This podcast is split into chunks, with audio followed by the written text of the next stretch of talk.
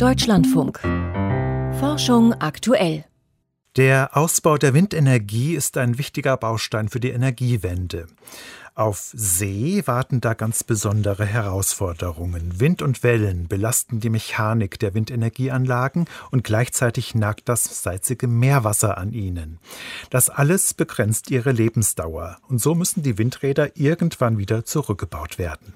Und wie das funktioniert, das hat sich Monika Seinsche erklären lassen. 25 Jahre lang dürfen die meisten Windenergieanlagen vor der deutschen Nordseeküste Strom liefern. Danach können die Betreiber entweder prüfen lassen, ob die Anlagen noch sicher genug für den Weiterbetrieb sind, oder sie müssen sie abreißen. Für diesen letzten Fall interessiert sich die Umwelttechnikerin Silke Eckhardt von der Hochschule Bremen. Sie leitet das Forschungsprojekt Seeoff. Was natürlich das oberste Ziel ist, dass man keinen Eintrag von Fremdstoffen ins Meer hat.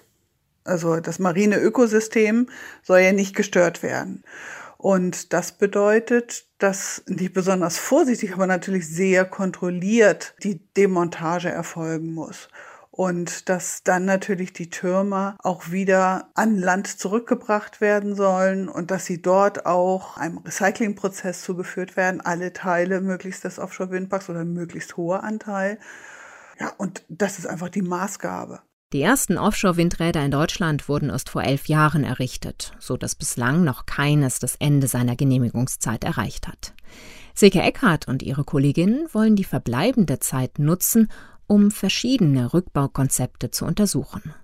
Stand der Technik heute ist es, die Anlagen ein bis zwei Meter unterhalb des Meeresbodens abzuschneiden und die Türme per Schiff wieder an Land zu befördern. Es gibt auch schon Unternehmen und es gibt auch einige Forschungsprojekte, die sich damit auseinandersetzen, wie man die Gründungsstruktur, das ist der sogenannte Monopile, was ungefähr 80 Prozent der Windenergieanlagen sind so im Meeresboden verankert, wie man den auch komplett entfernen kann.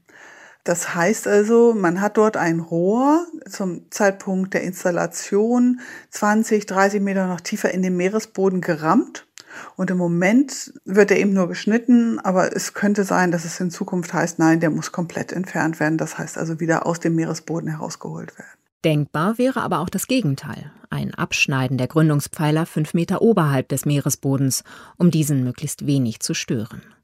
Das Projektteam erforscht insgesamt neun verschiedene solcher Rückbauszenarien und untersucht, welche Kosten sie verursachen würden, welche Folgen sie für die Umwelt und den Arbeitsschutz hätten, wie hoch die Treibhausgasemissionen und Recyclingquoten wären.